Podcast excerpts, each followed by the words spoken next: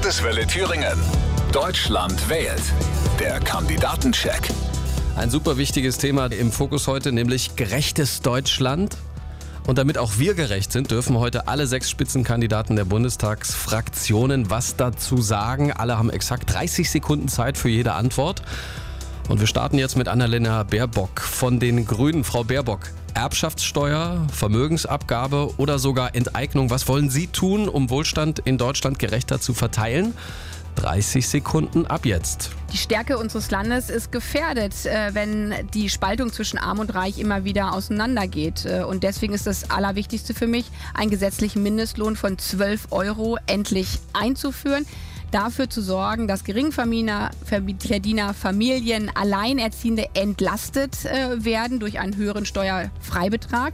Kinder in unserem reichen Land endlich aus der Armut geholt werden und auf der anderen Seite Spitzenverdiener ein bisschen mehr Steuern zahlen, um das gemeinsam zu finanzieren. Hm.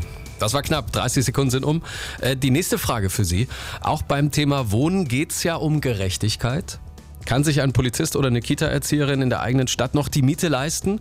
Oder auch der Traum vom Eigenheim für eine Durchschnittsfamilie, bleibt der oft unerfüllt? Welche Unterstützung haben diese Menschen von Ihnen zu erwarten? 30 Sekunden ab jetzt.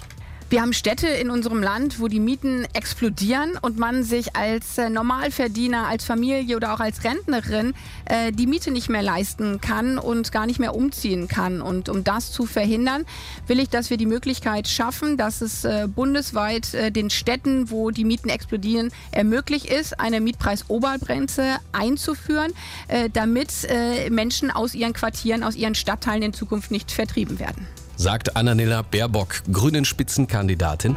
Der Landeswelle Thüringen Kandidatencheck zur Bundestagswahl 2021.